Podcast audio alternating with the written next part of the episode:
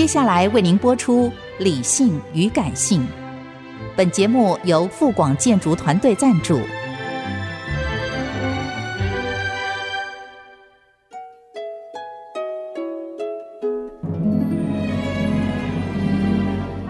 理性与感性不是天平的两端，而是一方向另一方渗透、影响，暂时取得上风的过程。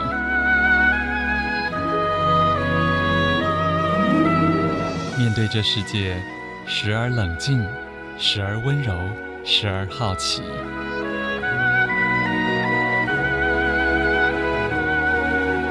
我是陈乐融，陪伴大家一起理性与感性。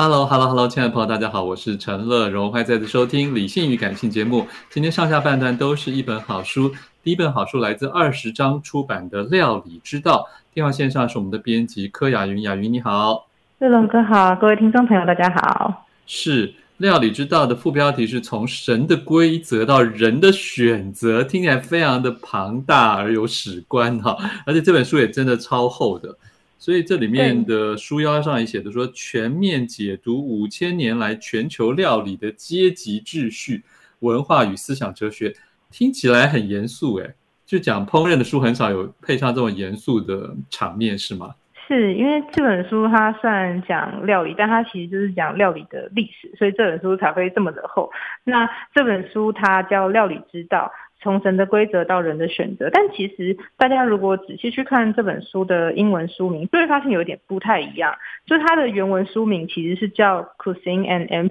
就是如果我们直接翻译成中文，它就是《料理与帝国》。那这本书它的书写的规划呢，其实就是去以全，它这个作者是以全球为视角来去看说，呃，从智人学会烹饪到。呃，现在饮食全球化的今天，去看说料理或在帝国或者文明发展的过程中发生的种种的变化，还有料理随着呃文明发展它不断演化的一个过程。那这就是为什么这本书会这么厚的原因，它有六百多页这么多，就是因为这个作者他需要花这么长的篇幅去告诉你说，两万年来世界五大洲中料理的身世由来，以及我们现在我们这个现代的人都怎么吃。那过程中你就会发现说，人跟料理的关系其实比比你想象的还要亲密，非常的多。是这位作者，我看到他的资历啊，瑞秋劳丹，伦敦大学的历史与科学哲学博士。然后重点是他好像是先是对夏威夷食物产生了兴趣，还出版过专书，所以他也算是因为这样才开始研究食物烹饪这一回事跟人类的关联吗？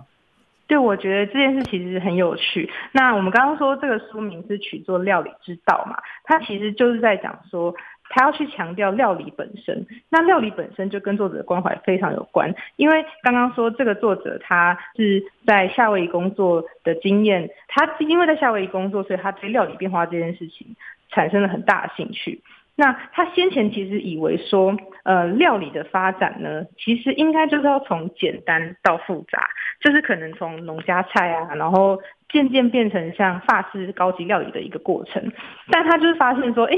夏威夷不是这样呢。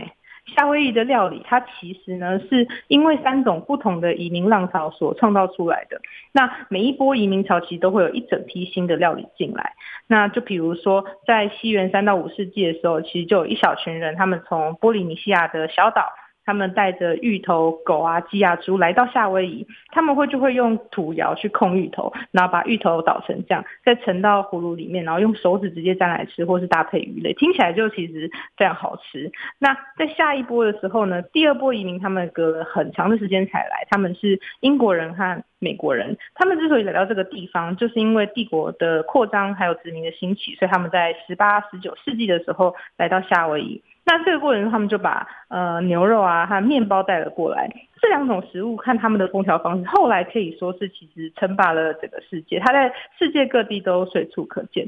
最后的第三波移民呢，则是因为同样是因为移民的缘故，他们来到夏威夷，还有夏威夷很多的种植园。那种植园其实就是种植一些经济作物的地方，像是甘蔗。那这些人是谁呢？他们就是东亚人，例如中国人和日本人等等。那他们从是从家乡带来米，用炒菜锅做菜，也会蒸鱼蒸肉。那这些材料跟料理的方式，其实都是夏威夷本来没有的。那所以说，我们刚刚讲的这三种的移民潮，就是因为这三个移民，三种的移民潮，夏威夷今天才会出现了波利尼西亚菜、盎格鲁菜、东亚菜，还有少数一些混合这三种菜式出现的当地的特色菜。那这本书的作者呢，他是在搞清楚说，哦，夏威夷这个地方的料理的历史是这个样子。那就开始去想说，诶，世界各地的料理方式啊，会不会其实也和在夏威夷发生的事很像，是不同的族群在移动过程中塑造出来的呢？那如果是这样的话，我们是不是就有可能从一道菜它的烹饪方式、它的料理哲学，甚至是它的移动历程来看我们人类的历史啊？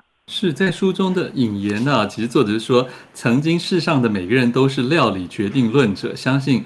你吃了什么就会变成什么。他说这会其实会对世界带来一些麻烦呢，因为这因此就好像要解释说食物会塑造了什么样的文明啊。可是最后他也提到说，今天的全球的料理形式已经我们比祖先都更可以自由自在的选择，甚至在一天三餐里可以选择跨国际的饮食啊。所以他说要请大家注意，这样的自由背后是有着漫长的演变历程。所以我想请教一下。呃，雅云在这个书中一前面就有好几张彩页啊，这彩页其实也就是去带领出后面的每一章的主题。可是我相信这个的分类方法真的有一点让我惊讶，就是我们很想去找自己熟悉的对号入座，对菜系或者是怎么样。可是这里你看到的不是这种什么伊斯兰菜系呀，什么中国菜系、法国菜，它不是这样分类的。甚至在我们能吃的里面，我看到。它好勉强被叫做佛教料理，但是我相信有很多听众朋友对这点是是陌生跟排斥的，所以他他为什么会做这样子章节的一个大的架构的处理？其实我觉得他当时要处理这么漫长历史的料理的发展，其实确实是很困难。那他在分类上一定有一些苦心。那他，我觉得他之所以会这样子分类，就是他想要去理解、深刻的理解人跟料理的关系。那他就直接把从古至今的料理分成古代呃帝国里面的料理，然后再去分成三个主要的宗教，也就是佛教、基督教和伊斯兰教。最后才是当。整个政治环境改变，政治环境改变，宗教也变迁了之后，出现了就是各个国家有很多他们自己的民族料理。那从民族料理的发展过程中，当我们的营养科学也开始发展了之后，就出现了一个所谓的中阶料理这个东西。那这个是作者自己发明的词，可是他就是把料理分成这五个大系。就是之所以要这样分，就是因为要去说，他们每个料理里面，他们都有各自相异的一些哲学的理念。那发源于不同的地理环境，那当然就会去对应到不同的食材和社会脉络。他就去仔细的看说，这几个料理，它在它所属的社会里面，甚至当它就是发散到其他世界各地的时候，在各个地方都出现了哪一些改变。那料理的哲学其实它很大程度设定了世界的不平等，然后也去更是去强化了这种不平等。可是呢，在政治变迁之后，人们才在吃上其实获得了一些解放，就去想说，料理其实它在某种程度上让世界有了非常巨大的改变，甚至是让世界变得更平等。那它是不是有可能让世界再往另外一个方向改变？这其实也都是有可能的。我觉得他是想要讲这样的事情。好，我们先来听一首陈晓东的新歌，我选的这首歌就叫做《配菜》。欢迎回来，《陈乐融理性与感性》节目正在介绍的好书是二十章出版的《料理之道：从神的规则到人的选择》啊，这是五千年全球料理的阶级秩序、文化与思想哲学的一次全面解读。作者是瑞秋劳丹。电话线上的是编辑柯雅云，雅云继续请你来讲一下，在这么多章节里面，我们是不是从佛教料理也挑一个来谈谈？是。嗯，我刚刚讲到的是这本书，它处理的范围非常长嘛。那我觉得他在处理这个很庞杂的料理史的过程中，他其实讲的最有意思的一点，当然就是说，在料理演化过程中啊，其实所谓的料理哲学是一切的关键。他就是说，每一个新烹饪方式的创造，它其实都源于新的料理哲学，而新的料理哲学呢，则来自新的思想和价值观。那这件事其实在，在呃我们这这本书里面的三个很大的主要章节，就是讲佛教啊、基督教还有伊斯兰教的料理当中是很重要的事情。那料理哲学这个词听起来可能有点高深，那我们就举就是佛教料理里面的一个例子来说好了。那譬如说，就大家应该都听过说，我们做某些菜的时候要用文火来慢慢的煮，对吧？那这个词其实就是有来由的，就是因为中国有一段时间，它是同时呢受到儒家、佛教与道教这三种思想传统影响，那它当然就在饮食中也造成了一些变化，譬如就出现了一些专门给世人或是给呃修女所吃的一些料理。那当时的人，他们就会认为说呢，呃，一个有教养、有文化的人，他应该要去重视天地的和谐。那人的所有的活动呢，其实都应该要是参与，而非硬是去达成自己想要的变化。所以说呢，当时认同这种价值观的人，就会认同说啊，我如果想要烧好菜，那需要的就不是那种会产生很多烟的火，也不是烧得旺却烧得快的火，而是温慢而稳定的火，那就是称为文火。那从文火这个词也可以看到说，其实文跟文文明啊、文化也都是有关系的。除此之外，作者也在佛教料理这边提过，关于中国这边，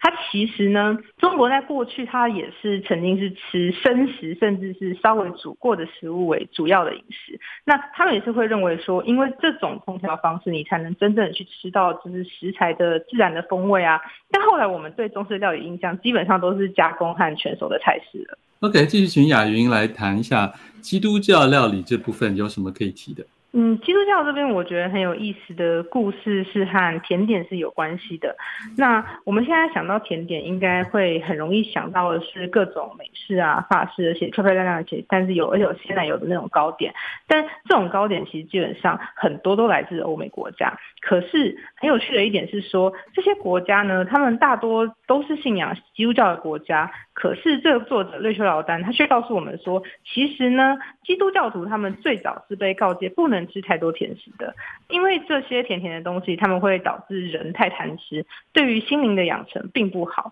可是很有趣的是，到了十二世纪的时候，转变就发生了。这个时候呢，有一位医生叫梅赫，他从伊斯兰料理中引进了煮糖技术。那到了后来，十三世纪有一位很有名的神学家叫阿奎那，他就说，吃这些糖制成的蜜汁，其实并不算破戒。嗯，因为这些汁液它可以用作缓解消化的不适，然后来服用。那阿奎那的这个结论就非常非常关键，因为这个不仅让基督徒开始去把糖看成呃一种良药，其实未来人们也在为巧克力这个东西辩护的时候，也用了糖的例子来作为借镜。那糖是怎么从基督教的世界再从药变成甜点的？其实关键的角色，这个书就有写到说，其实就是女修道院里面的修女。那他们在呃，他们会制作很多伊斯兰式的甜点，然后随着帝国的扩张，他们在世界各地，譬如美洲，他们就用原有的制作方式，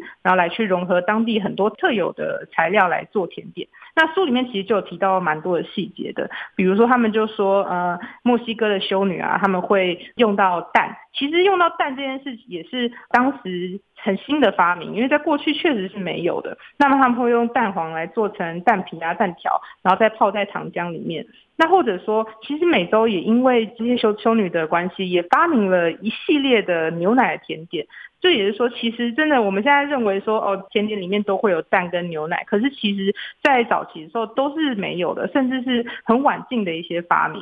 在书中，其实我觉得对一般的这个当代。读者来讲，最关心就是我们现在平常吃的东西到底被归类在什么样的架构里面，然后它有什么样的特色？是我们现在的料理其实都是从近代料理在缓慢的演变过来的。那近代料理呢，其实就是十七世纪之后，呃，法国、荷兰、英格兰这些西欧的国家，他们去逐步的调整过去的一些宗教料理，然后再加入当时很多的新的营养还有消化理论，去创造各种更适合人，更适合就是各式各样的人来吃的一些料理。那在这个里面呢，随着农作的技术也提升，还有全球化的扩张，其实就出现了一个所谓的中阶料理。那它就是静态料理里面最重要的创新，它没有高级料理精致，可是它也享有了一些高级料理的特色。那它更重要的是，因为它在就是它的发展的过程，还有人们对它的就是一些概念上的理解，也让中阶料理这个东西其实是去喂饱了普罗大众的。那我们其实很常见的东西，中阶料理的代表就是美国的汉堡，还有日本的拉面。我觉得日本的拉面是一个非常经典的代表，因为确实在日本很早期的时候，他们对于面这个东西其实是不是视为主食的。那但为什么拉面后来会慢慢的变成一个国菜呢？其实就跟整个就是日本在呃美国影响的过程中，认为面粉跟肉类这些东西是可以让人身体强健的，所以这个东西才渐渐的就是被发展成人人都应该要吃，人人都应该要试试看的一个东西。是，而且在这本书的最后啊，这作者虽然勾勒了这么多政治、民族啊、技术，然后甚至是营养学啊、烹饪方法跟食物的关系，但是我觉得我还蛮惊讶的。他最后他说，其实现在太强调生产原料的农耕过程了，呃，暗示食物离农场大门越远就越不天然、越不纯净，家里煮的比工业生产的食物更好吃、更健康。他似乎也并不是完全同意这一个看法耶。我我看了之后还觉得还还还蛮还蛮高兴，对，应该说是高兴吗？我觉得他其实确实是对这件事情是存疑的，因为过去这件事情曾经存在，后来又不存在，然后又再次出现。这件事情其实就反映说，其实我们在我们对于料理的概念，甚至是料理本身这些东西，其实都有很多后天的一些成分，就是你可以去看到说料理是怎么样去。改变了就是这个世界，嗯嗯、然后世界又怎么样去让这个料理获得了一些改变？就是它其实是要讲说，虽然这本书讲了这么漫长的五千年来的料理的历史，可是你还是可以发现说，料理还是一个不断在改变的东西。是他意思就是说，如果你变成太就是 homemade 的这样一个绝对拥护者，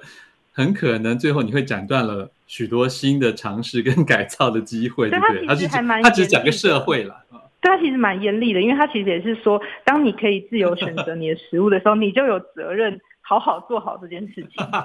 OK，请大家自己来参考这本二十章出版的《料理之道》。谢谢柯雅云，谢谢主持人。